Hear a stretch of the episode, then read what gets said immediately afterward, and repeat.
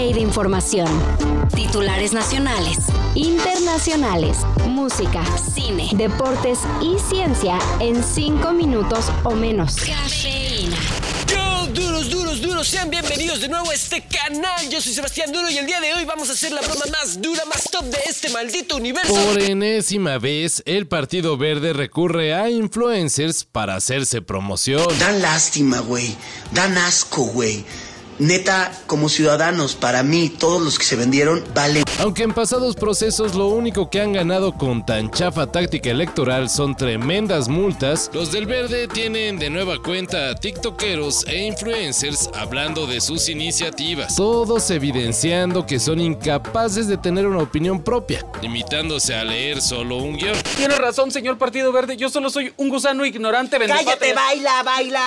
Hasta el momento el INE no se ha pronunciado al respecto de si es legal o no lo que hace el Partido Verde, pero algunos de los influencers han optado por bajar el contenido o bien silenciar comentarios ante las críticas.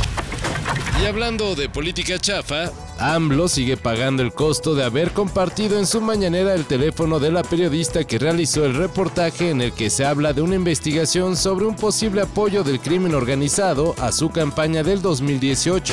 personal y, mi- y mi derecho. para evitar agresiones. Y mi derecho. Pero entonces vamos a dar a conocer ah, su teléfono sí. celular. No, no, no, no. No importa lo que diga la ley de protección de datos personales no sobre es la que protección por de encima datos. de eso está la libertad. Mientras siguen las críticas por tan gandalla acto, en YouTube ya se bajó el video de dicha conferencia matutina. Y si el presidente no hubiera revelado ese teléfono, quizá, solo quizá, lo importante en ese momento serían los reportajes sincronizados que le han publicado en las últimas semanas en su contra. Ah, y quizá también se habría evitado que los teléfonos de varios miembros de Morena se estuvieran difundiendo en redes. José Ramón López Beltrán, el hijo mayor del presidente Andrés Manuel López Obrador, denunció este sábado 24 de febrero que se filtró su número telefónico en redes sociales. Que cambie su teléfono. Otro número. Ya. Hoy la selección femenil se juega su pase a los octavos de final. Luego de un decepcionante empate contra Argentina y de aplicarle una goleada a República Dominicana, las mexicanas deben sacar un buen resultado ante las norteamericanas para asegurar el pase a la siguiente ronda de la Copa Oro. Si gana o empata, la selección pasa a octavos de final directamente. Pero si pierde, deberá esperar a que Argentina no le gane a las dominicanas, ya que si las sudamericanas se llevan el triunfo, México tendrá que esperar lo que pase en otros juegos para ver si consigue clasificar como mejor tercer lugar. O sea, el juego que sigue va a ser el más importante para nosotros. Obviamente queremos salir campeones de, de la Copa Oro, pero sabemos que hay rivales que, que son muy fuertes y que no va a ser fácil y por eso seguimos trabajando para dar el mejor papel.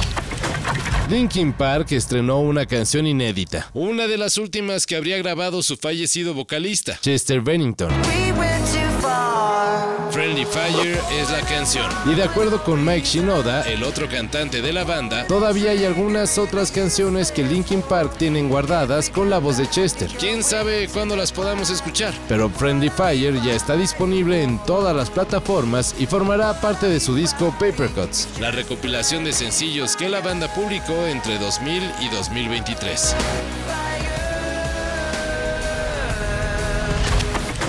Y en su gustada sección Noticias Chilangas.